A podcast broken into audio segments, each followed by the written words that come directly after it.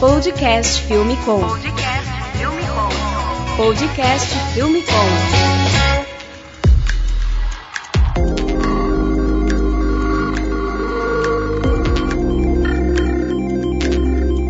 Podcast Filme Com no ar e a gente está aqui no nosso nono episódio no mês de fevereiro aqui de 2019, nosso segundo episódio do ano, e a gente está aqui com Fábio Hoffnick, que é do Hyper Festival e é especialista em conteúdo imersivo. Fala aí, Fábio. Opa, obrigado pelo convite. Prazer estar aqui. Vamos conversar sobre essas mídias novas aí. Legal. Mas antes de ir pro papo, vamos falar um pouquinho aqui dos nossos apoiadores, que é a Move Locadora, que é uma locadora que fica aqui em São Paulo, no bairro da Vila Madalena. Então, se você precisar de algum equipamento, inclusive equipamentos 360, que é nosso assunto aqui do podcast, você pode contar aqui com a Move, que tem tudo lá que você precisa, óculos, câmeras, é, suportes para áudio, enfim. Dá uma olhada aí no site que é o movelocadora.com.br e também tem o Ave Makers, que é o portal de cursos online, então tem uma porrada de cursos lá para você treinar. Dá uma olhada no site do Ave Makers, avemakers.com.br. Nosso assunto de hoje aqui, vídeos imersivos 360, o VR. Para quem não conhece, qual que é a diferença, Fábio, do, do vídeo tradicional para um 360? Então, a gente tem agora várias oportunidades aí de criar novos conteúdos, né? Acho que muita gente que está chegando agora nesse mercado vai vai perceber isso. A gente tem vídeo vertical, vídeo quadrado e vídeo 16 por 9, tem todos os formatos. E mais um chegou aí, quer dizer, chegou, voltou, né? Verdade. Que é o 360. 360 ele se você não assiste ele no formato 360 parece um grande 16 por 9 com deformado, né? Se, um panorâmico gigante. É, um panorâmico gigante. E na verdade ele captou é, todos os ângulos da câmera, inclusive para cima e para baixo, coisa que, por exemplo, um celular não faz quando você usa o modo panorâmico do celular para fotografia. Então você capta todos os, os, os ângulos mesmo e fica distorcido porque ele vira uma esfera, né? Então a graça está aí. Ele está realmente pegando todos os o, a informação de todos os ângulos. A graça está você pegar e arrastar e escolher o ângulo que você quer ver o conteúdo, né? Justamente, esse é um, um, diferencial que a gente tem que saber também que o vídeo tradicional roda em qualquer player. E o vídeo 360 precisa de um player 360 para entender que você está olhando especificamente para um ponto só e ou arrastar com o mouse, ou arrastar com o celular, ou arrastar com a cabeça e olhar para o ângulo que você quer. Legal. E a gente se espanta às vezes com as pessoas que, que não sabem o que é o 360 ainda, mas só que é muito comum, né? Como é um negócio muito novo, é, a gente chega em eventos, como a gente já trabalha bastante tempo com isso, é, as pessoas ficam muito surpresas com, com a possibilidade de 360, né? Então, alguns vídeos que a gente já fez aqui pela produtora, é, você para pra ver os comentários da galera, ah, esse vídeo é ruim, fica parado, só tô vendo o pé. A gente gravou uma vez um, uma tour em 360 num helicóptero, a gente colocou uma embaixo do helicóptero e uma na cabine, né? Aí um dos comentários foi: esse vídeo só fica no pé do piloto, não dá pra ver nada, que vídeo ruim. e aí você fala: não, entra pelo, pelo player do YouTube que você vai ter o suporte 360 e você consegue navegar pelo vídeo, né? Mas ainda a gente acaba se espantando, mas só que é muito novo, né? É, tem alguns celulares, alguns browsers que não rodam, né? Acho que até o Safari não roda até hoje ou pelo menos um tempo atrás não rodava. Então é, como eu falei, você vai precisar ter um player específico. E no, no, alguns anos atrás, uns 3, 4 anos atrás, os primeiros vídeos que o pessoal fazia tinha uma introdução, né? Tinha uma, uma animaçãozinha, mexa o seu celular, ou clique e arraste, tinha até uma, uma explicação de como você deve assistir o vídeo. Logo no início já tinha é. um mini tutorial, né? Então, até hoje tem gente que, obviamente, não vai saber também. Então, o YouTube tenta, e o, o Facebook também, eles tentam colocar uma animaçãozinha de um ícone no começo. Quando você roda, ele roda um, né, uma animaçãozinha de, um, de, uma esfera rodando, mas não é todo mundo que sabe. Então tem que, tem que explicar. E a diferença é muito grande, né? A linguagem é completamente diferente. Então é um mercado muito legal para se explorar. Assim. Fábio, como que funciona a captação do vídeo 360? É, muita coisa mudou, né? É, no começo, bem no começo, tinha muito experimento com usando câmeras de cinema tradicional ou DSLR, é, tentando achar um jeito de captar todos os ângulos. Precisava, obviamente, de lentes mais angulares para captar os ângulos certos. E a pós-produção, que era um pesadelo e que não existia uma maneira é, prática de fazer. Era na mão mesmo, com uh, after e, e na mão. Né? Aí, com o tempo, de 2014 para frente começaram já sair alguns plugins que eram de foto panorâmica, já existiam alguns softwares para foto e começaram a migrar para o vídeo. E aí chegaram nos cálculos mais uh, geométricos, mais objetivos para colocar câmeras numa posição específica. E aí começaram a sair os famosos rigs, né, que eram uh, suportes para GoPro principalmente, que você encaixava várias GoPros numa posição específica em relação uma a outra. Então você encaixava as GoPros nesse suporte de, em posições muito delimitadas ali pelo próprio suporte, que captavam todas as imagens. A GoPro já tem uma lente naturalmente angular, então você tinha uma facilidade na pós-produção de juntar todos esses pedaços para formar a esfera 360. Mas ainda era, um, era super complicado, mesmo nessa época que ainda que já era considerado profissional, era super complicado. Por outro lado, quem é, gravava com câmeras mais profissionais que a GoPro tinha que fazer o cálculo com a, com a lente, né? A lente tinha que ser específica para as câmeras e a distância do, de um sensor para o outro. Então era super complicado e mas por conta desses caras hoje a gente já tem câmeras que fazem esse trabalho sozinha, né? Com várias lentes, vários sensores, o software específico. Então hoje a gente está num momento que dá para ser feito com câmeras é, que são já prontas para isso, que tem até uma a saída já geralmente sai já um vídeo semi costurado, ele não está totalmente costurado, ele tem tem que passar por uma uma pós-produção. E você pode continuar usando as câmeras separadas também. Tem muita gente que usa é, RED, enfim, câmeras alto nível, com lentes muito boas, no mesmo formato que era antigamente. E qual que é a vantagem de usar ainda atualmente, como a gente tem as câmeras aí, a, a GoPro Fusion que está num nível muito alto, a, a própria Insta One, é, a, Insta, a Insta Pro, qual que é a vantagem ainda de você fazer esse rig e colocar, sei lá, uma Red, uma 5D, uma não, né? 5, é. 6. Ah, justamente, a vantagem é que você vai ter pelo menos 4K em cada pedaço da imagem e fora, obviamente, o tamanho do sensor das câmeras que é completamente diferente, então ele vai captar muito mais... Uma textura mais legal. Né? Resolução, textura, baixa luz, etc, né? Então, se você vai fazer um filme profissional, é recomendado, claro, que você use um rig de, desse tipo de câmeras. Até essas Sonys mais, mais uh, simplesinhas, que tem um sensor muito bom, você, com uma lente de olho de peixe, você consegue já fazer. Legal, é. Você falando aí da, dessa época aí, eu lembro que lá em 2015 para 2016 eu tava me formando na faculdade e tava começando a estourar esse lance dos rigs de GoPro. E a gente fez o nosso TCC, era um curta-metragem de 20 minutos em 360. Então foi todo o desafio de, de dirigir a cena, os atores, foi tudo muito ensaiado, né? Foi tipo cinema antigo, né? Você tendo que, que ensaiar bem o ator, não para você não gastar película, mas só que porque você não, não conseguia dirigir ele, porque tudo ia aparecer na cena, né? Então foi gravado numa casa, a maior parte do, desse curta-metragem, então a gente chegou a monitorar pela, pelo monitor do, da, da GoPro, né? Mas só que era bem difícil de, de lidar. E outra coisa, esse lance na hora de costurar, né? A pós-produção, na época, é, até hoje eles usam bastante, né? O software profissional, que é o... Mística. Não, tem um outro.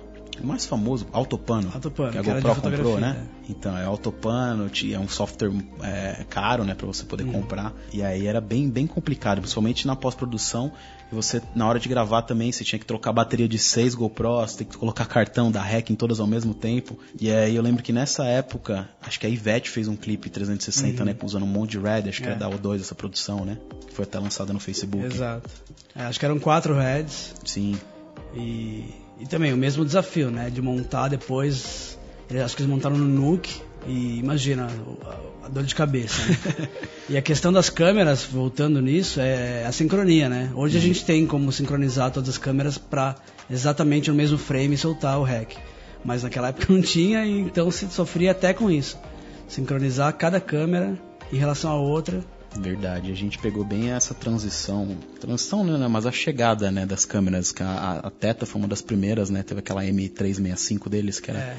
Acho que era, era M15, é, 5 né? minutos de vídeo, né? Ela fazia. Fazia uma é. foto boa, mas vídeo sempre foi muito desafiador para as marcas, né? Aí depois a Teta lançou a Teta Full HD, que já vinha com uma qualidade legal, já começou a revolucionar mas ainda assim era bem difícil. Até hoje é, é complicado a junção das câmeras. Para quem não sabe, uma lente, uma câmera padrão de 360, essas consumers, né? Ela tem duas lentes, uma pega 180 graus e a outra também 180 graus. O software costura isso, faz a junção das imagens, né?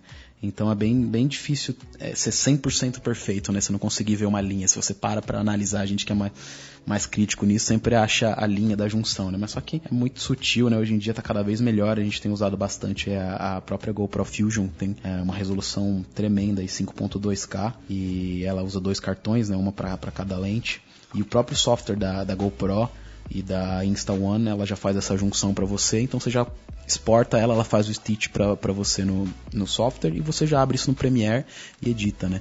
Inclusive no, no Hyper Festival, que é, o, que é o evento que o Fábio organiza, teve bastante palestra legal, inclusive do pessoal da Adobe. A Adobe tá, tá bem pra frente com, com a questão do VR na edição, né? O que, que você acha, Fábio? É, a gente trouxe no festival desse ano esse lado mais técnico, né, que muita gente pede. É, é um festival que ele exibe os filmes, os últimos filmes mais importantes do ano, para inspirar o a, nosso mercado aqui no Brasil a criar bons conteúdos. Mas essa questão técnica, por várias razões, a gente tem que trazer. Primeiro, porque é, o conhecimento, apesar de estar na internet, não tem um curso que você possa fazer, ou não tem. É raro você encontrar uma produtora que consiga te ajudar nisso e tal. Então, a gente teve essa vantagem de trazer o pessoal da Adobe para mostrar justamente no ano que eles implementaram oficialmente é, os antes que eram plugins externos do, dos softwares deles eles adquiriram e colocaram dentro do, do, do, Premiere e do After. Então hoje você consegue fazer o básico da, da, da edição 360 no, nesses, nessas ferramentas e que ajudou muito. Então a gente teve esse um workshop sobre isso e tal, para justamente mostrar que com o software que a gente já conhece e com câmeras que cada vez estão mais acessíveis, a gente consegue criar esse conteúdo. Mais um fato que a gente não pode esquecer é a linguagem, né? Então, a questão técnica a gente já viu que é bem complicada, mesmo com as câmeras hoje fazendo o trabalho mais difícil, porque a própria fabricante do hardware solta o, o, o software que já faz a pré-costura, vamos dizer assim. Mas a gente tem que ter motivos também bons para usar o 360, porque diferente do vídeo, que ele é bem flexível, o 360 ele não serve para tudo, né? E uh, o nosso pessoal aqui que é mais acostumado com close, desfoque, esse tipo de arte, né, no vídeo um pouco mais requintado, o 360 não não dá para fazer isso tão facilmente. Então a gente tem que entender também quais as, os usos, os bons usos do, do, do 360, né? não usar para qualquer coisa. Você não vai conseguir fazer um close em 360, não tem como, por exemplo. Legal. Acho que a gente pode falar de linguagem um pouquinho mais para frente. Eu queria saber, Fábio, é, como que é o Hyper Festival, como, como que ele surgiu? É, eu vi que você viajou aí bastante no, no ano passado, no ano de 2018, foi em vários eventos de, de 360 e VR. E aí você voltou e, e, fez uma edição bem legal aqui do, do Hyper Festival. O que, que é o Hyper? Então, o Hyper Festival é um festival que traz é, profissionais e conteúdo de realidade virtual, em geral, né? Vamos chamar de realidade virtual tudo que é imersivo, né? Uh, sem, quer dizer, fora, fora a realidade aumentada, que é um paralelo a isso, que também está no festival, claro. Então, é, desde 2014, 15 que eu tenho pesquisado esse mercado, esses formatos novos.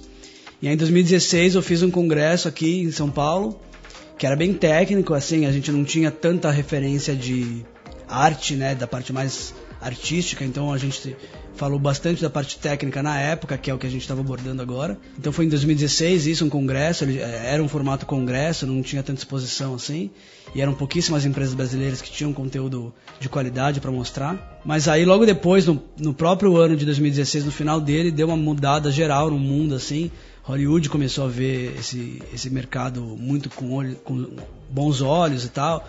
Os festivais de cinema tradicional começaram a, a trazer conteúdo e aí a gente mudou para um festival, a gente ampliou, né? O congresso virou um festival que ele ainda tem é, a parte de palestras e painéis, workshops e tal, que é super relevante e, e eu tento trazer os melhores profissionais aqui do Brasil e a parte de exposição que que é onde a gente é inspirado, né? Então a maioria dos filmes dos últimos dois anos que ganharam festivais internacionais eu trouxe para esse ano no festival. É, alguns, a maioria inédito na América Latina, então é importante também que frisar esse, esse ponto que festivais de cinema tradicional e festivais e, e, eventos técnicos também de audiovisual raramente mostram o 360 por ser uma coisa muito nova. Então a gente tem um festival exclusivo que fala sobre isso. É, e com essas minhas andanças por outros festivais é, tanto de cinema quanto mais técnicos. O, Facebook tem um evento que é bem técnico, apesar dele é, financiar trabalhos artísticos, né, a, a Oculus, né, que é a empresa de realidade virtual do Facebook. Esse evento ele era bem técnico, eh, tinham palestras o dia inteiro sobre softwares muito específicos, plugins de áudio que o Facebook é, desenvolve e tal. Então eu tive a oportunidade de ir lá e conversar com esse pessoal e trazer esses insights. Então esse, nesse ano no Hyper tinha tanto o Facebook Brasil quanto Adobe mostrando esse lado mais técnico e também de mercado, né? Então é importante também a gente é, aprender como faz e também forçar o mercado a acontecer aqui no Brasil, né? Porque a publicidade é, ainda está distante, é, então a gente como produtor de conteúdo tem que mostrar o quanto esse conteúdo é, é legal, é importante estar tá, tá sendo produzido aqui nesse momento. E eu, Fábio, como que foi essa, essa transição aí do evento que começou com uma, uma coisa técnica da primeira edição? E eu vi que teve bastante coisa ali de, de linguagem, até você está criando aí um site que é, acho que é, é, parecido com o IMDB de VR, né?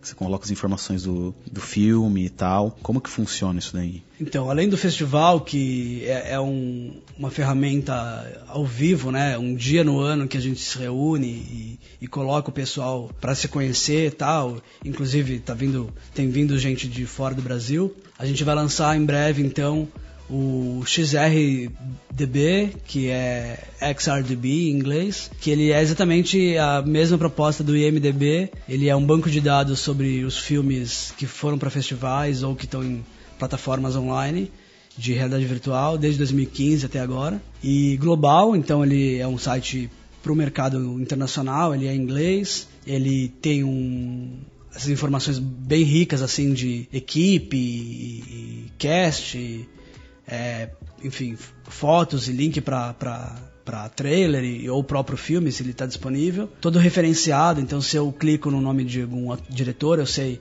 os filmes que ele fez tal. Então ele é bem rico, né? É, bem, é, um, é um banco de dados quente, assim. Além de ter um blog que ele é um, um blog que acompanha o que está acontecendo no mercado, os festivais, notícias de filmes novos, entrevista com realizadores.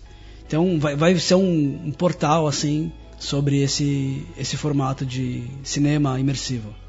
Eu lembro que nessa época, é, antes de, de ter os plugins da Adobe e tal, é, era bem complicado e era muita gambiarra para conseguir fazer algumas coisas simples, né? Tipo, colocar um título no vídeo 360, escolher a orientação de onde a câmera vai começar. Eu lembro que tinha que colocar layer, colocar offset, enfim. Aí tinha um plugin, né? Acho que é o Skybox. É, Skybox, que, da Metro que aí a galera usava bastante, é um plugin pago, e, e aí o Skybox foi adquirido pela Adobe, né? É, exatamente. A, a estratégia da Adobe foi justamente essa. Esse plugin não era só usado para o 360, mas também para vários outros formatos de vídeo não tradicionais, e a Adobe sacou isso e comprou a empresa, trouxe o plugin para dentro, não o plugin como plugin, ele é uma, hoje uma, uma ferramenta dentro Nativa, do, do, né? É, bem, bem mais... É, funcional dentro do, do, do software da Adobe. E o Chris, que era o dono da empresa, acabou virando o, o, o diretor de Immersive da, da Adobe. Então ele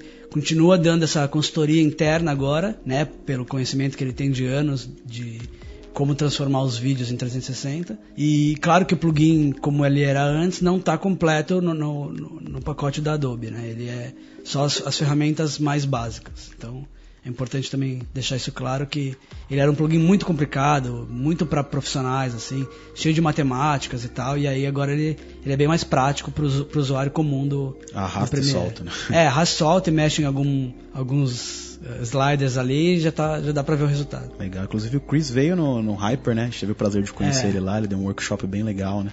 Explicando as funcionalidades. Pois é. Bem bacana. É essencial que a gente tem esses essa esse empurrãozinho, sabe, que a gente traz esse pessoal para para é, provocar o, o cara o, o, cara que já está fazendo algum vídeo, tem uma câmera simples para ele saber como usa, né? Então o Chris foi deu uma palestra super é, fácil de entender e mostrou um monte de ferramentas novas aí que, que dão essa, essa ajuda para você criar conteúdo 360. E uma pergunta que a gente sempre ouve aqui, a galera confundir quando a gente pega orçamentos aqui na produtora, é a pessoa liga querendo um vídeo 360 ou de realidade aumentada ou 3D. Ela fala as três coisas ao mesmo tempo, você fala, pera, o que, que, que você quer? Você quer navegar no ambiente? Você quer um vídeo 3D mesmo? Então a galera confunde muito ainda, né? É, esse mercado de vídeo no Brasil é muito louco, né? Eu peguei a transição, só pra dar um panorama, peguei a transição da câmera, da camerona de ombro para DSLR. Imagina a gente indo com DSLR em evento e o cliente não entendendo o que, que era aquilo. Que, você vai tirar foto? Não, é vídeo, mas essa, esse vídeo feito com essa câmera, então eu peguei essa transição. E agora a gente tem outros mil formatos, né? Então o 3D é o, é o que eu mais ouço também. Ele vê um vídeo 360 e chama de 3D. Né? Então tem que explicar que não é e tal. E o, próprio 3D é confundido com computação gráfica. Né? Então tem gente que chama de 3D a, a modelagem 3D e a animação dos objetos e tal, computação gráfica. E às vezes você não sabe se ele está falando de 3, desse 3D ou do 3D estéreo, que é o 3D que a gente precisa de um óculos para, né, um óculos especial para poder uh, assistir. Então, o, o, filme 3D, o vídeo 3D, o cinema 3D já existe há muitos e muitos anos com óculos colorido. Depois, com as TVs 3D, a gente teve um boom disso, o cinema 3D, que também agora está morrendo. E a, as pessoas chamam de 3D talvez por isso, né? Porque foi uma coisa popular, né? O cinema, um tempo atrás, tinha. Todos os filmes eram 3D. Ou assimila com óculos também, né? Com o uso do óculos. É, aí você fala que usa um óculos, ele já também remete ao, ao 3D. Então, é interessante como o 3D que, gente, que ele está citando, geralmente o cliente cita, nunca aconteceu como mercado, né? Eu nunca vi uma publicidade 3D. Talvez teve uma ou duas quando a TV 3D saiu. Ou quando veio na revista um óculos. É, ou é, exatamente. Tinha uma época que tinha é, impresso, né? Mas é, o cliente acabou confundindo, mas é possível fazer o 360 com 3D, né? Inclusive ah, a, a, a Insta Pro, que é aquela bolinha grande lá, ela, ela tem a capacidade, né? É, tem essa, tenho... essa profundidade que fala. É, é, é a profundidade. Você tem uma sensação de profundidade. Né? É. A estereoscopia justamente é, é, isso, é essa, essa ilusão que você tem de, um, de uma tela plana ter profundidade.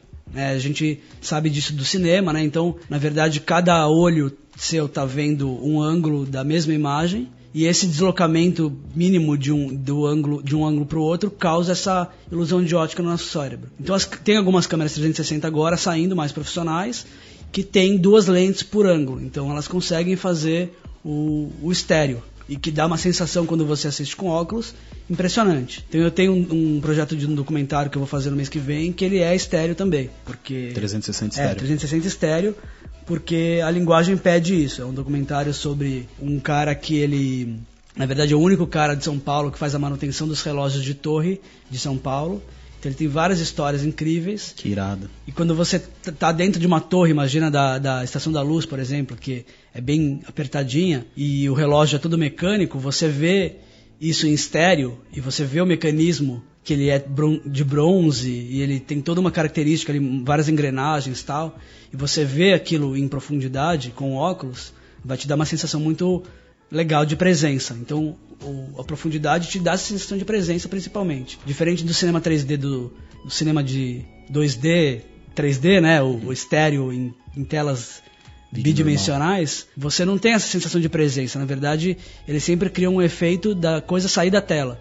Então, um filme de terror, tal, que alguma coisa sai na sua direção. E, e no filme 360, geralmente é o contrário. Você quer a sensação que a coisa está profunda, está para frente né, para você se sentir dentro do ambiente. Então, eu defendo muito ainda que o filme hoje 360 tem essa, essa profundidade, né? Daqui para frente vai ficar cada vez mais fácil de fazer e a, a experiência do, do nosso cliente vai ser excelente quando tiver essa sensação de presença. Como é o nome daquela camerinha pequena que você tava no Hyper, que ela tem em 180 graus, ela faz 3D também, né? É, 180. Então, agora também tem a, uma moda do, do 180, porque o próprio YouTube, que é um dos drivers aí do mercado, eles querem que o 180 seja uma realidade no YouTube. Então 180, vocês imaginam que é metade do 360, porque nem tudo, como eu estava falando no começo aqui, é, deve ser feito em 360. Não tem porquê você contar histórias em 360 toda hora. Então o 180 funciona muito bem em várias situações e quando você tem é, o 180 em estéreo, ele já é suficiente, ele já te dá uma sensação muito boa.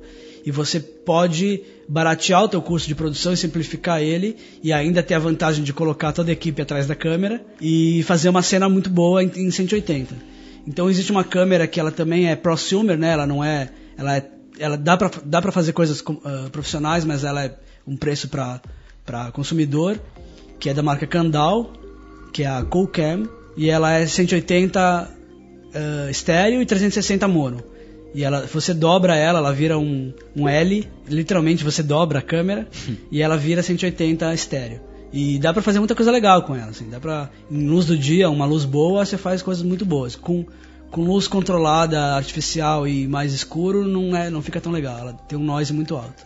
Ela é uma das únicas é, com preço acessível que você consegue fazer o, 3D, né? Porque é. sem elas é só a, a Insta Pro, né? Que aí vai para 3, 4 mil dólares. É, a Insta Pro não é para é, você tem que ter um, é um investimento e, e o, o, workflow dela é bem complicado comparado com uma câmera tra tradicional. Mas uh, de consumidor tem essa e tem a Vuse XR, que também ela tem o mesmo sistema. Você aperta um botão e ela a lente dela, que era, eram duas lentes 360, viram, vira duas lentes uma do lado da outra, é, imitando nossos olhos, né, para fazer o 180 estéreo. As duas são muito parecidas, a Views é um pouco mais cara, não sei porquê, porque o resultado é muito parecido, mas a, e, e, e, as outras não estão querendo entrar nisso, né? A GoPro nunca pensou em fazer em estéreo, a Teta, que é uma queridinha dos brasileiros também, nunca pensou em fazer estéreo, então é, é interessante entender como está caminhando o mercado. É uma coisa, uma das minhas pesquisas é essa, né? Entender por que o, o YouTube está forçando ou está incentivando o 180, né? Eles têm, eles têm uma câmera também em parceria com a LG. O YouTube? É, o, a Google, né? Uhum. Que é uma câmera que também são, é só 180, estéreo. Então talvez por isso, eles estão com esses hardwares aí em parceria com a LG. A LG então... tinha uma, lembra? É, a câmera 360 da LG é terrível.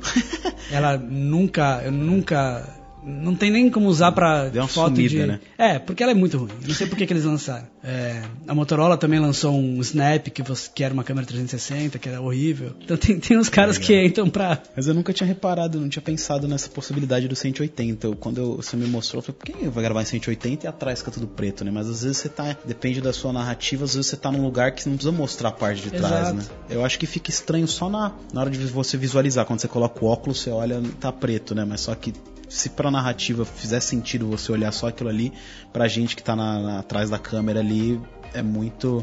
É, tem muito, muito bom ter essa possibilidade. Tem muitos eventos ao vivo que são feitos só 180 3D, com uma qualidade muito boa. Aí são duas câmeras, né? Tem umas, tem uma, umas empresas chinesas que fazem câmeras assim de altíssimo nível.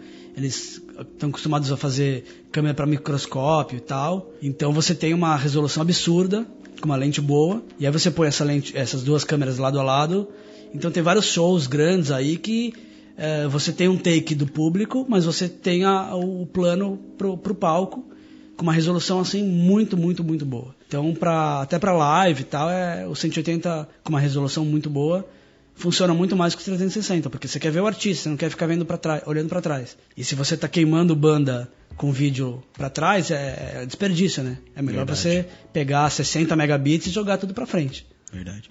Uma curiosidade, Fábio, quando vocês estão gravando é, um documentário, esse, esse, no caso que você falou do relógio, é, como que vocês pensam nessa parte de vocês são uma equipe, vocês vão estar lá gravando e o cara é o, é o protagonista da, da, parada. Tudo bem que no relógio é pequeno, apertado, provavelmente vocês não vão conseguir estar todo mundo lá, né? É meio que posicionar a câmera e o cara fazer. Mas como que funciona isso na narrativa de você. Até que ponto a gente pode aparecer? Como que vocês, vocês lidam com isso? Então, no documentário você depende, né? Você pode ter um personagem que é o, que é o entrevistador, o diretor, enfim. O repórter. O repórter. Mas, mas num filme comercial, tem duas opções. Ou você ensaia e todo mundo se esconde, que é, que é o normal. Ou se você tem mais grana e mais tempo, você faz um plate do, do fundo e apaga depois a galera. Então tem muito filme que os filmes que eu exibo no meu festival que são filmes comerciais é, com, com uma narrativa mais é, de cinema mesmo. Tem tudo, né? Tem tudo, se você for ver o making off, tá tudo lá. Tem é, microfone, tem luz, tem equipe, diretor, todo mundo aparecendo e eles vão apagando depois. Eles fazem depois um plate de tudo e, e mascaram, já que eles vão ter que ter uma equipe de after para fazer a costura, esses mesmos caras já vão fazendo a máscara, que é a máscara tradicional que a gente já tem. After, Nuke, que seja qual seja o software. Então, o próprio Mística, que é um software de, também de, de, de costura e de pós-produção, ele faz isso muito bem. Então, a gente deve, no nosso documentário, inclusive, ter, por conta do, do ambiente interno da, das torres ser escuro, geralmente, não tem janela, e a luz geralmente é uma lampadinha, a gente vai ter que colocar uns LEDs e tal, fazer até, às vezes, uma, uma iluminação mais cênica e apagar depois. Uhum. Tá previsto isso. Legal. E por falar em documentário, eu, Fábio, eu vejo que a maioria das produções brasileiras 360 são documentários, né? É, a gente vê que a Globo é, tem feito alguns, foi um dos pioneiros também, acho que na época do Carnaval, uns três anos atrás, eles já começaram a fazer os desfiles das escolas ali, soltavam um videozinho pequeno no G1, fizeram também é, na tragédia que teve em Mariana, né? Além de documentário, tem alguma ficção? Como, como que é esse mercado aqui no Brasil? Então, tem bastante publicidade e tem documentário, como você falou praticamente por conta da grana, né? O documentário geralmente é financiado por alguma ONG, ou algum veículo como a Globo, a Record também, a R7 fez alguma coisa, a UOL fez alguma coisa, tinha até um aplicativo, a Folha de São Paulo, acho que o Estadão também fez alguma coisa. Tem uns veículos no começo, de 2016, 2017, eles tentaram fazer pequenos documentários inspirados até no, na CNN, New York Times, que são veículos que até hoje fazem, toda semana tem um filme novo, né? mas eles têm uma estrutura diferente também. E, e, e os portais de notícia no Brasil estão indo para um caminho mais diferente também. É, mas o que tem além de documentário são é comercial, né? Job para pontual para alguma marca, tal. Ficção autoral é super difícil porque tem que alguém tem que bancar essa conta. E aí depende de edital do governo ou enfim alguma marca que queira fazer. Deve começar agora, né? Eu também tenho outro projeto que é uma ficção mas que está na gaveta enquanto não tem grana, porque realmente é bem complicado, porque o documentário funciona né, como um documentário tradicional. Você tem um assunto e você tem uma equipe pequena, razoavelmente, para tocar. E é mais simples, mas uma ficção é mais. Né, exige, enfim, uma, uma preparação e, e por conta também do que a gente falou de todo mundo tá aparecendo, você tem que ter uma cenografia toda completa ali, né? Então a ficção, você imagina. Não é só uma tapadeira, né? Não tipo, adianta. 360 claro, graus. Então, é tudo, tudo tá aparecendo inclusive embaixo da câmera. Então tem alguns casos de publicidade que tem soluções incríveis. Tem um, uma publicidade da, da, da Nescafé, faz uns dois anos eu acho que já fizeram isso. Que se você olhar para cima, tem um cara numa rede pendurado no teto. Eles podiam ter deixado aquilo branco, mas é, eles que, quiseram explorar a linguagem do 360. Um easter egg? É, então. Você olha para baixo, tem uma caneca de café, bem para baixo e bem para cima você tem uma o cara na rede. Então, eu achei genial por isso, né? O cara não, não fizeram só em volta, que é o óbvio, né? Então, entender também isso, por isso que a publicidade ganha muito fazendo 360. Porque você pode criar várias situações que ninguém, ninguém consegue fazer isso com, com vídeo tradicional. É, mas ainda assim eu acho muita pouca coisa, né? Tipo, a gente viu um boom disso lá, sei lá, dois anos atrás. Lembro que teve um da Absolute, enfim, festivais tem, tem mais no Lollapalooza. Uhum mas ainda acho que é muito pouco explorado né, as possibilidades 360 na publicidade, né? No mundo em geral tá indo bem, eu acho. Eu acompanho, talvez é porque eu, eu acompanho e vejo direto, mas no Brasil realmente eu acho bem devagar, assim. A, a galera faz muito para ações pontuais, uma coisa que às vezes é, é um, um custo que o cara tem e depois não é divulgado, sabe? Então é uma pena. Então a gente vê eventos, sei lá, é, salão do automóvel, tem uma visita na fábrica da X, sabe? E, e esse vídeo nunca vai pro ar, ninguém vê mais, ele roda por cinco dias e morre. Então acho que é uma coisa tão legal que o público vai gostar tanto de, de saber como que é a fábrica, como que é por dentro de um carro novo, e não está no ar isso, né? Nem, pouca gente usa. Então acho que tem que ter um entendimento da, de como a publicidade pode usar isso para contar histórias dentro desse formato. Principalmente em stands, né? Você vê às vezes um stand numa feira, ou sei lá, no metrô, em algum lugar, Geralmente alguém tá entregando um panfleto, né? É muito mais legal, sei lá, colocar um óculos ali e a pessoa vê um negócio incrível, principalmente quem nunca teve um contato assim, com 360, de falar, caramba, tipo, a sensação que a gente vê, vê as pessoas tendo é bem legal a reação, né? Então acho que tem muita coisa que dá para fazer, né? Só É. nesse lance de visitar fábrica, Exato. que vocês nem imaginam, né? Pois é, visitar fábrica, vender apartamento, destino de alguma viagem. O Google tentou fazer esse, dar esse empurrão com o cardboard, né? Então ele criou um óculos de, de papelão quase descartável para isso dar certo, né? Para o pessoal consumir mais. Ainda hoje é um, é um brinde que funciona. Eu vejo eventualmente em alguns eventos marcas que criaram conteúdos e dão o, o óculos para você continuar vendo coisas em casa. Eu acho que é super importante. A gente fez isso no festival também, mas né, tem que ter uma, tem que fazer parte da campanha. Você deve fazer várias reuniões, eu faço também toda hora reunião com clientes e falam de mil coisas na campanha e, e difícil eles naturalmente citarem o 360. Então eu tenho que ir lá e, e mostrar, e levar, e mostrar o, o diferencial disso, que dá também para ser interativo, né? A gente não abordou isso, mas vídeo interativo também é uma realidade hoje, vira um aplicativo e tal. Então tem um, caminho super é, legal de ser explorado. A gente tem problemas no Brasil diversos de, de grana e de equipamento e tal, mas não é um problema, sabe? A gente tem que criar uma solução que, Sim. que o mercado abrace. E a gente tem as maiores agências de publicidade do mundo estão aqui. E a gente tá bem avançado, é, parando pra pensar que lá no, no Hyper eu me surpreendi positivamente o tanto de coisa que tinha legal na feirinha, até na parte de interação que você citou. É. Que eu não imaginava que dava pra fazer, sabe? De você aproximar e muda pra outro ambiente e, você consegue. Enfim, tinha muita coisa legal lá. Pois E- é. E empresas brasileiras Então, desenvolvendo tem isso. muita né? empresa brasileira fazendo diversos tipos de, de, de conteúdos diferentes. Essa questão da interatividade é uma novidade para o público geral e, e é super viável. Você consegue escanear ambientes com câmeras 360 e criar Verdade. int- interatividade dentro dele. Então, pô, é, tem que tem que né, tem que ter um entendimento do pessoal da, da publicidade, eu acho, né? Eles É. que são os, os decisores ali de qual ferramenta vão usar. E a gente está nessa missão, a gente está cada vez mais aqui na, na produtora e na locadora. A gente está um ano vai, que o Oculus Go lançou, né? Que é um deu esse salto de qualidade. Então a gente mostra os portfólios que a gente já fez e, e- e tenta é, mostrar isso para o máximo de pessoas que a gente conseguir para a pessoa entender as possibilidades, a qualidade o, o quão legal dá pra fazer com um conteúdo legal que dá pra fazer com o óculos 360 e com o VR, né? E falando em óculos, eu queria falar de exibição. A gente viu também esse salto de qualidade não só das câmeras, mas também da exibição, né? Você observar isso num cardboard lá atrás, que você colocava é, o celular dentro de uma caixinha e olhava, você falava, todo mundo já teve essa primeira impressão no 360 de ser ruim, né? Falou, nossa, que lixo esse vídeo, todo distorcido, você não consegue ver nada. Já começa a associar isso com 3D, né? Que a qualidade é melhor porque você tá com óculos ali vendo 3D. E aí foi evoluindo. Acho que a primeira sensação. é, a a Samsung foi uma da- das pioneiras até aquele o óculos melhorzinho, né? que Sim, você coloca- colocava o Samsung. Mas ainda assim era muito fraco, né? Acho que eu lembro que em 2000 e- 2015 ou 2016 eu fui na CES, aquela feira lá dos Estados Unidos, da, de Nevada. E, e aí eu tive o contato logo no lançamento do óculos Gear. Que é aquele com fio que liga no computador. Que eu coloquei aquilo, eu falei, caramba, agora sim Esse deu um é salto Rift, de qualidade. que você É o Rift, isso, o pretinho, né? Que tinha até os controlinhos na mão. Tinha acabado de ser anunciado, foi na, na CS e foi impressionante, assim, cara. Achei muito irado.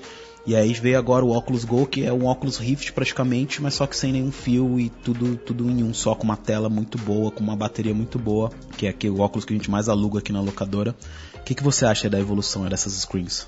Então, a gente estava até pouco tempo atrás preso nos celulares, né? Porque era a única tela portátil que a gente podia é, usar para para exibir esses conteúdos num, num device que tinha memória para o vídeo estar lá, né? Então, acho que foi uma sacada genial de usar celular para isso. Na verdade, a realidade virtual só voltou em 2013, 14 porque alguém teve a noção que os smartphones tinham uma tela que tocava vídeo e podia colocar um- uma tela do lado da outra e criar uma caixa de plástico e dava certo. E o Google entendeu isso na hora e a Samsung levou isso para um nível mais profissional, colocando uma eletrônica também no óculos dela que ajudava o, o, o celular a saber onde ele está, a posição dele. A tela ficava otimizada, então acho que o primeiro celular foi o S6 que suportava isso. Então quando você plugava no, no Gear VR, a tela otimizava o frame rate para vídeo 360, mas, os, mas as câmeras não tinham capacidade, né? Então é, a gente via essas coisas e, e, na época até achava bom, mas hoje a gente não consegue assistir, porque era um vídeo 1080, querendo ou não, era isso. 1080 esticado, né? É, esticado, quer dizer, você estava vendo um 200 pixels no máximo, é, numa tela de celular de 5 polegadas dividida em duas. Então era, era o que tinha naquele momento, mas é aquilo que levou o que a gente tem hoje. O Oculus Go, que é uma coisa muito parecida, né? Mas ele tem a tela e, os, e o hardware dentro de, da caixa, você não consegue desmontar. Então ele pegou o melhor dos celulares e uma, uma uh, resolução de, de, tela muito boa, que eu não vou saber de cabeça qual que é, mas é uma resolução muito boa. E um processador para isso, um processador gráfico para exibir o vídeo decentemente e tal. E aí ele, aí sim, ele é um óculos assim, pra, pra, não para profissionais, mas com uma qualidade muito boa. E aí você tem, você tem os óculos que são um pouco melhores, que é o que você liga no computador. Que eles só funcionam com o computador. E aí eles têm uma tela melhor, uma lente muito melhor, não é uma lente, é uma lente Fresnel inclusive, então tem todo um diferencial aí e, e suporta até 90 Hz, então você tem muito mais uh, velocidade de processamento do que um celular. Isso é, mas é para uma aplicação muito mais pesada e Talvez para jogos, né? Acho que... É, para jogo com certeza, mas às vezes se você tem um vídeo de alta qualidade, uhum. mais do que 4K, com uma, um vídeo bem feito, você toca ele no computador, é você ótimo. Vê uma diferença. É. Legal. E você testou recentemente, o Facebook lançou no final do ano passado o Oculus Quest, né? Que é o Oculus Go com. Ele continua sem fio, mas só que tem dois joysticks, né? É, o Oculus Quest ele vai ser lançado ainda em abril, parece. Ninguém sabe a data, eles não falaram a data. E ele é também um óculos portátil, com uma tela incrível, só que ele tem dois diferenciais. Ele tem dois controles, quer dizer, então você tem dois, duas mãos dentro do ambiente virtual, que faz toda a diferença para a interatividade. E, e se você se movimenta de, dentro de um espaço, ele sabe que você está se movimentando. Ele tem a noção precisa de onde você está no espaço. Ele tem um sensor, um mapeamento? É, ele tem acho que quatro câmeras na frente que estão mapeando o seu ambiente, Irado. fora giroscópio e tal que ajudam nisso, mas ele tem uma tem câmeras na frente que estão mapeando o teu ambiente em tempo real. Então ele tem você consegue se movimentar dentro do, do espaço, coisa que não consegue com os outros celulares uh, portáteis, os outros uh, óculos portáteis. Você chegou a testar ele lá no, no Vale, né? É, eu testei ele no evento do Facebook e, e, a, e a experiência é ótima. É um óculos de 400 dólares que tem uma, então você consegue criar experiências interativas que entra, sabe que você consegue andar no ambiente com óculos que não pesa nada, pesa 300 gramas e tem uma qualidade ótica incrível, som, tudo perfeito. Então ele realmente vai ser uma revolução e o fato de você ter as duas mãos dentro do ambiente muda muito. Claro que para ver vídeo ele continua igual, mas para experiências interativas muda completamente. Então ele é o meu próximo, minha próxima aquisição, sem dúvida. Irado. E, e, o óculos ele tem um sistema bem legal nele, que é da própria óculos, né? Tipo um, como se fosse um, um iOS dele, né? É o Android que roda ali? É o Android que é modificado para só rodar as aplicações do óculos. E, e também é um campo bem grande aí para programadores, né? Para quem cria quem cria aplicativos e tal, tem tá faltando gente, né? Para para fazer isso, né? É, sem dúvida. Na verdade, quem desenvolve para Android é a mesma coisa e você consegue criar apps tanto para rodar os vídeos 360 ou games eh, em VR ou enfim visita essas visitas que a gente citou de apartamento fazer interatividade né é. você faz é um aplicativo que você pode fazer no Unity por exemplo uhum. que é uma ferramenta de, de, de, jogos né desenvolvimento de interatividade em, em, em 360 3D e você é o mesmo aplicativo do Android na verdade você tem que só ter o, o SDK do óculos instalado e na hora de salvar o, de exportar o, o aplicativo, você tem que aplica, uh, exportar para o Oculus Go. É, o Fábio, além do óculos, quais são as outras telas aí onde que, que as pessoas costumam exibir isso além do, do celular tem, e, e, e as, as mostras? Né? Então, em eventos é sempre no óculos, né, que é a melhor experiência. Uhum. Mas se você tem um cliente que não quer usar óculos, o Facebook é um player incrível para isso. Ele, inclusive, se, se você posta um vídeo 360 numa página, numa fanpage, o algoritmo dele dá uma bombada, porque é interesse do Facebook que isso seja mais visto. Então é notável se você compara vídeo 360 com vídeo tradicional, ele geralmente vai ter mais, mais visualizações. E você, inclusive, no Facebook tem uma ferramenta que você consegue é, meio que editar para onde você para onde o vídeo está indo, né, para o ângulo que você está olhando. Então você pode fazer isso na própria ferramenta do Facebook e o seu cliente, o seu usuário, simplesmente olhar e, e o vídeo sozinho vai se mexendo para os lados. Então uma tela é essa, quer dizer, uma tela 2D de celular que, ou de desktop que você está arrastando com o mouse ou com o celular, virando o celular.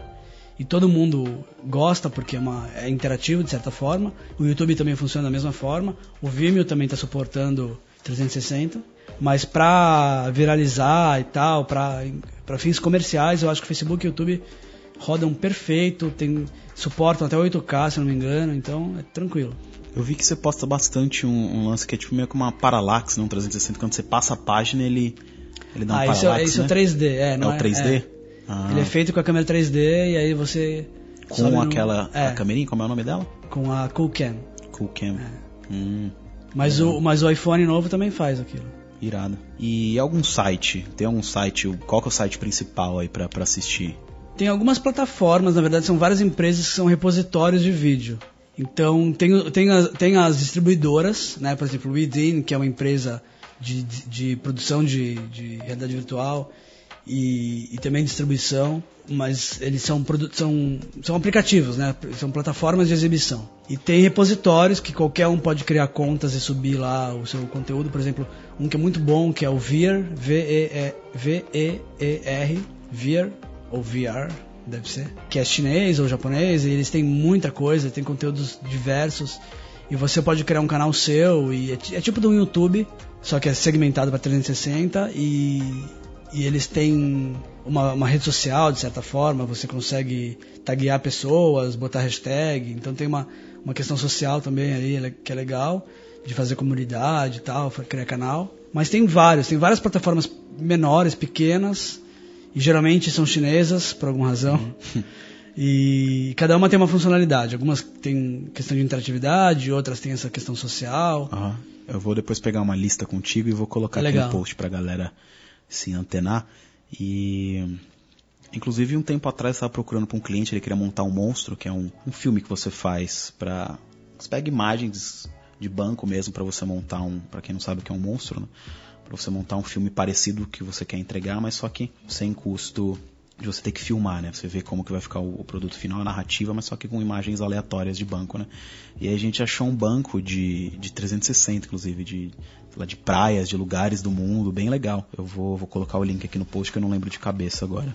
É, para quem produz também é legal, porque já, existe esse mercado de time-lapse, por exemplo, de, né, tem muita gente que vive de, de fazer time-lapse e soltar no banco de imagem e só vender. E agora um outro caminho é esse também, de, de 360. Então, existem alguns sites, poucos, né, especializados em 360, banco de imagem, mas os, os que a gente já conhece, a Stock, Shutterstock, esses caras também têm o canal de 360. E além de todos esses players aí, é, o Instagram ele acaba não ficando de fora, né? Porque apesar dele não, não dar o play no, no VR no 360, é, ficou muito viralizado o lance do, do, vídeo da foto de mundinho, né, que é o Little Planet. Inclusive a Insta360 e a GoPro têm apostado bastante nisso no, no aplicativo deles, que você já consegue exportar muito rápido ali do seu celular e já postar um vídeo incrível, né? É, esse, esse formato que é, eu chamo de planetinha, cada um chama de uma coisa, até em inglês tem vários nomes, é, nada mais é do que você pegar a imagem 360 e distorcer ela ao ponto que você vê todos os ângulos e por ser um 360, ser uma esfera, parece um planeta, né? Então parece uma bolinha. E eu acho super, uma, uma maneira muito, muito, muito boa de, de divulgação desse formato.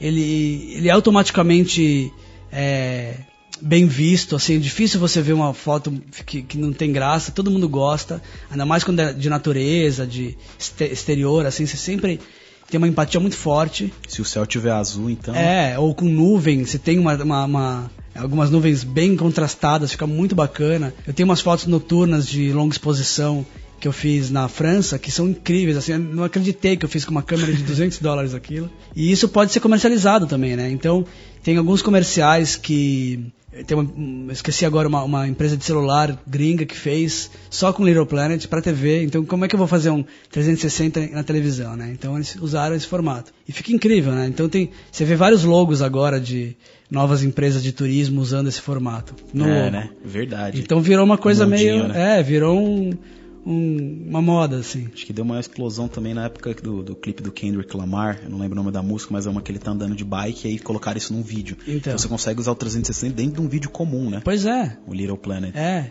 E até o 360 esticado tem uma série também que eu esqueci agora, que do ano passado, que era uma série meio de ficção científica, e eles usaram algumas cenas de sonho, se eu não me engano. Era uma, uma imagem Uma panorâmica. panorâmica é. maluca. Então, cara, eu acho que tem muita possibilidade, não só no tradicional, não só no, no óbvio, assim, né? Little Planet é uma que eu sou louco pra fazer um filme, um curto em Little Planet, um comercial pra, pra Instagram que você falou. Ninguém faz, né? Todo mundo Legal. fica brincando com os stickers do Instagram, que todo mundo tem, é muito óbvio. Verdade. E ninguém cria uma, um Little Planet, né, cara? Eu sei que você fez agora na tua viagem, mas. É, a gente fez uma, uma websérie agora na Califórnia, inclusive a gente fez uma foto num balão. A gente foi com uma influenciadora, com a Bruna Vieira, né? E a gente fez uma foto 360 no balão, né? Eu usei a Insta-X, joguei pra fora do balão com o stick. E aí, pô, o primeiro comentário da- dos fãs da Bruna, qual app é esse? Que, que app que é esse que vocês estão usando, né? E tipo, Pois a é. galera demora pra entender que é uma foto, que é uma Não, mas câmera. chama muita atenção. Eu tenho no meu, no meu Instagram praticamente são fotos de Little Planet da minha vida. e, é, e é incrível. Vem umas pessoas que eu não, não faço a menor ideia quem seja me perguntar como é feito e tal. E quem, quem fez toda essa ascensão também foi a própria Insta360, né? Que eles acabaram criando uma, uma rede social dentro do próprio aplicativo deles. Eles estão se destacando bastante lá fora, que é uma empresa chinesa que eles criaram a, a Insta, Insta One, né? E a Insta Nano. Tem vários tipos de câmeras, né? E eles estão vendendo na Apple, cara, no, no mundo em todo. É, a Insta é uma empresa que de hardware que se especializou muito no 360, principalmente no software, que é, um- que é uma defasagem das outras. Então o app deles, que é um app de celular, tem tanto recurso Verdade. que de hyperlapse, Funciona de muito Little bem. Planet, de time-lapse, de Live, né? live. É, é incrível e funciona com todas as câmeras deles. A E é- mais cara, Verdade. que é a Titan agora, que vai sair ainda, acho que vai ser o mês que vem, que é uma câmera de 5K ou mais do que, acho que 8K. 6, 8K, é. 5K é o live dela. Uhum. 8K de vídeo. é, imagina. Bruta. Pois é. Uma câmera cara, obviamente, profissional, com workflow mais parrudo. Pesada. Só que você tem um monte de opções no app. Então eles, eles investem desde uma, de uma câmerinha para você ligar no celular pelo USB até uma câmera profissional que é, eu vou usar a anterior a essa que é a Pro no meu documentário. E é legal ressaltar esse lance do software, que não só a câmera, né? Porque eu lembro quando eu comecei a testar as câmeras lá, desde a da Insta, desde a Teta, quer dizer, eu lembro que eu testei a Kodak, que era uma das das mais, pô, o Kodak tem toda a fama de, da ótica, da lente, de filmes, e o app era muito ruim, cara, tipo, você não, não conseguia nem conectar a câmera. É. E aconteceu a mesma coisa com a Nikon, eles fizeram aquela K-Mission deles, que era horrível, se olhar os comentários, a galera devolvendo, porque É. a ótica era muito boa, mas só que os caras não se preocuparam nada com app e com suporte da parada, sabe? Então era frustrante você ter um- uma puta câmera na sua mão e você não consegue nem. é, eu lembro que com a K-Mission a gente fez alguns jobs da Nikon que eu, cara, não monitorava, era dar o hack e vamos fé em Deus. Era na sorte, é. que não dava, era muito a gente ruim. usava no começo da, da época das GoPros também não tinha como monitorar porque a GoPro com Wi-Fi ligado fritava e desincronizava das outras. Só que aí a gente usava a primeira câmera da Samsung, a Samsung 360, em Bolinha, cima né? a bolinha, que era uma resolução terrível. Horrível. Mas a gente usava, software, né? mas ela tinha um live mágico ali que tinha um delay Ah. de 20 segundos, mas funcionava. É, na época essa daí ela não funcionava bem com o iPhone. Ah, é? é o app do iPhone era horrível. Eu não sabia. Eu mas tinha Android. É, com o Samsung E a gente fazia isso, cara. Tinha, era um milagre, assim, de conseguir monitorar e da- dava certo.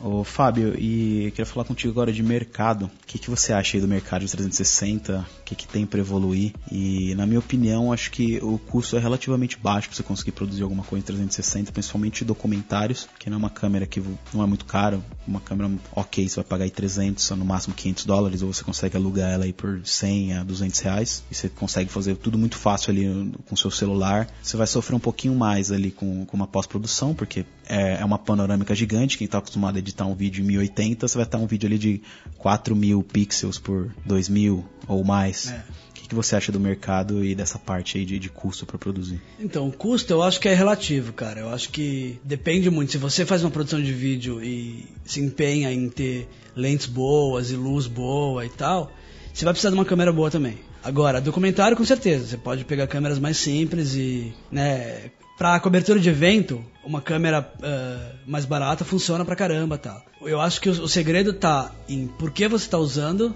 né, voltando à questão da linguagem e fazer uma edição legal, porque como a gente estava falando agora, você pode até colocar um, um Little Planet dentro do 360 e dá certo às vezes.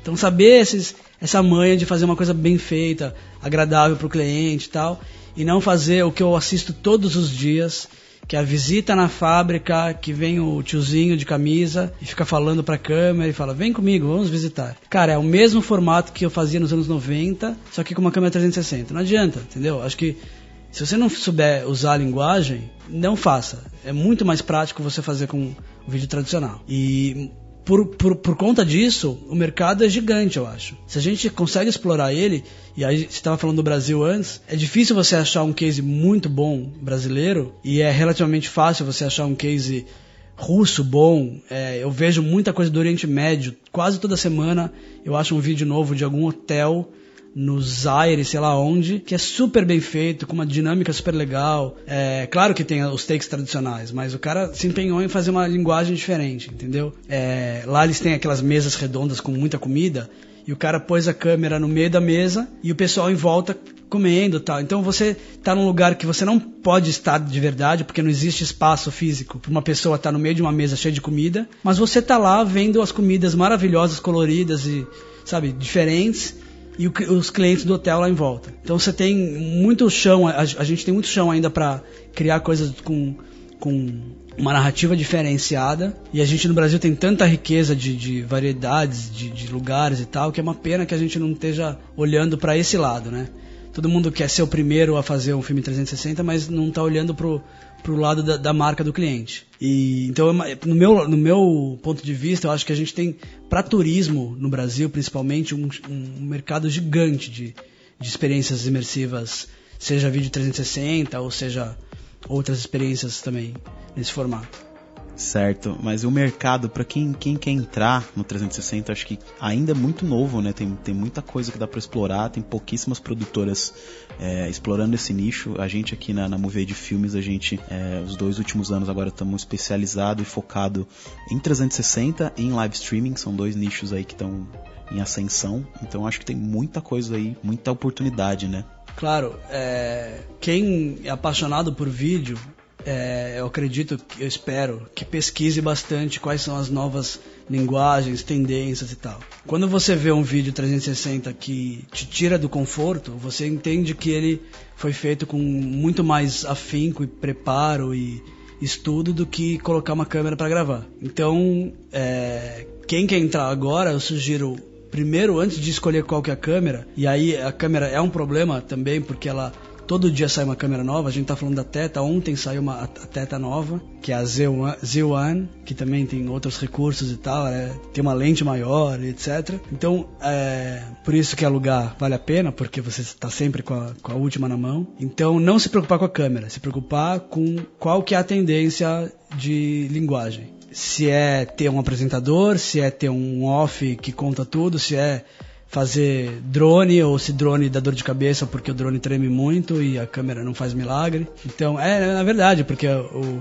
eu, eu vejo muita imagem incrível, tipo com 8, de 8K num drone balançando, porque a câmera é super pesada e se você não tiver um drone parrudão, ele não aguenta. E, e não tem gimbal que vai fazer milagre também porque você está vendo uh, os, os, os, 360 graus ao mesmo tempo, né? Então você tem um, um planeta inteiro, inteiro chacoalhando. É complicado, você está vendo isso no óculos, dá, dá tontura. Então, entender essas coisas, sabe? Do mesmo jeito que você pesquisa por que, que eu vou fazer takes rápidos ou câmera mais baixa do que o olhar, enfim. A linguagem do vídeo tem que ser pesquisada e estudada pro, pro 360. E é mais complicado ainda, porque não existe um, um livro de regras. Todo mundo está estudando, todo mundo está pesquisando, todo mundo está errando. Então você vai provavelmente fazer alguma coisa errada também. É, eu vejo muita, muito filme comercial e cada um tem um estilo diferente. Então é, tem que ver muita coisa, sabe? Tem, o YouTube tá aí para isso, cara. Acho que o YouTube tem um algoritmo bom o suficiente para também te colocar os filmes mais relevantes no começo, então não precisa procurar tanto. Você põe 360 e alguma marca que você goste, você vai chegar num, num vídeo bom. Bom, legal. Então a gente viu aí que acho que o mais importante aí do 360 realmente é, é, a linguagem, né? E como você vai contar a sua história, não só o equipamento, né? O equipamento te auxilia aí para para você fazer isso. E o que, que você espera aí para o futuro do 360, Fábio? Então, acho que, como eu falei antes, é, uma coisa essencial é o estéreo, principalmente quando tem história, né? Quando é, quando é um documentário ou talvez alguma coisa mais comercial para um evento tal, talvez não precise, mas quando é uma, um trabalho um pouco maior, o estéreo, né, que é o, a sensação de profundidade, que, que consequentemente te dá uma sensação de presença naquele espaço, vai ser essencial daqui a, daqui a pouco tempo. Todo mundo vai pedir isso, naturalmente. E então esse é um ponto, tanto que as câmeras estão sendo já produzidas para com esse recurso, vai ser mais natural ainda. E aí o futuro mesmo, assim, que, que ele é presente, mas ainda é bem inacessível, é, é o escaneamento de, de objetos e de corpos, né? Então, que é, que é a, a fotogrametria. Então, hoje você consegue usar uma, um sistema de câmeras que escaneia um corpo, por exemplo, e depois você tem esse, esse vídeo num ambiente 3D, num ambiente digital. Então tem, tem um documentário sobre o Holocausto, que foi feito ano passado, por exemplo, com um cara que sobreviveu, né, um senhor que sobreviveu ao Holocausto, e, e a casa dele não existe mais, né? Então eles recriaram a casa dele com, fo com fotos da época, e ele, o avatar dele, vamos dizer assim, volta na casa numa casa que foi destruída pela guerra. Então isso ainda é vídeo, né? Só que usando tecnologias de visão computacional e tal, que ainda são super caras e inacessíveis, para criar uma experiência imersiva onde nesse caso você podia andar dentro da casa dele, dar a volta nele. Só que foi feito com câmera de vídeo. Só que o software entendeu esse, esse volume e criou um, um avatar, um personagem em 3D. Então isso eu acho que vai, vão começar agora a aparecer vários filmes assim. Daqui final do ano, assim, vão ter vários filmes em 360 onde você consegue andar, principalmente com o Oculus Quest, que a gente citou, né? Uhum. Você vai conseguir andar dentro do filme tem mais. E, é, e, e, não é 3D, você não vai ter aquela sensação que é um game. É uma, é uma textura de, de, de pessoa mesmo, né? Foi, é um vídeo, aquilo é um vídeo mesmo, a cara da pessoa, não foi recriado. Então você vai ter uma sensação que aquilo é real, só que é interativo, você consegue andar dentro do ambiente. Isso vai ser, cara, quando as câmeras começarem a captar isso, né? O Kinect tinha essa questão também da profundidade. Então você aliar uma câmera de um scanner de, de ambiente, de profundidade com vídeo, vai ser. E os celulares estão fazendo isso já, né? Uhum. Então não é uma coisa tão distante. Os iPhones novos já, já, já fazem isso para criar os, as animações de emoji e tal. Então é uma tecnologia que está aí, ela ainda é um pouco usada limitadamente, mas. A gente ouviu bastante aí. É as pessoas falam que 360 vai ser que nem o 3D, que ninguém vai, vai curtir ali. Eu acho, na minha opinião, é, é totalmente diferente, né? Acho que é um negócio que, que não só no entretenimento ele, ele soma, mas também, como isso você falou, de recriar as coisas. Acho que na medicina dá pra usar bastante ah, coisa. Inclusive tem um case lá da, da vacina, né? Sim. É, então, esse case da vacina é um exemplo de um uso paralelo, né? Porque o assunto ali é a vacina, né? A criança tem que ser vacinada, ou feito exame de sangue, que seja. Então eles usaram o 360 como uma ferramenta para a criança não se assustar. Né? Ela, você tira a atenção dela. Então é quase uma, uma distração para a criança. Uhum.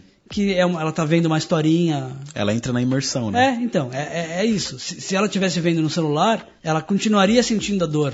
Porque ela, tá, ela não está imersa, ela está vendo só no celular. Apesar de, das crianças parecerem zumbis na frente do celular, não é 100%. Uhum. Mas quando ela está naquela história por 20 segundos, um minuto, ela está em outro lugar. Então funcionou muito bem esse case, né? Esse case é bem legal, ele ganhou até o prêmio em é, Cannes, é, né? Ganhou Cannes Eu vou deixar o link aqui no post para vocês assistirem, vocês vão entender aí como distrair uma criança tomar uma vacina. Não, e aí você falou de, de, de medicina, engenharia e tal. Essa parte mais séria, também com, com 360 e VR em geral, é um mercado bilionário, assim, gigantesco. A gente, a gente teve até é, pedidos recentes aqui de para live streaming, né? Indo live no, no 360 é um negócio meio novo, então a gente até explica que tá, tá caminhando ainda, não é todas as câmeras que fazem e, tem o software. A própria GoPro é uma baita câmera, mas ainda não tem o software dela é, nativo para fazer o live streaming, a Insta360 já tem. Então, às vezes, é, já recebi pedidos de, de medicina, inclusive, que a pessoa queria dar uma aula mostrar uhum. como que seria é. uma cirurgia num, é. num, boneco e tal, mostrando como que é para os alunos poderem ver isso. Mas só que ainda é uma conexão maior que você precisa, não é tão simples assim, né? Mas tá, tá em constante evolução. Acho que é, é, é uma barreira tecnológica, é. simplesmente isso. Bom, bacana, Fábio. Muito obrigado aí por, por ter vindo compartilhar seu conhecimento do, do VR com a gente.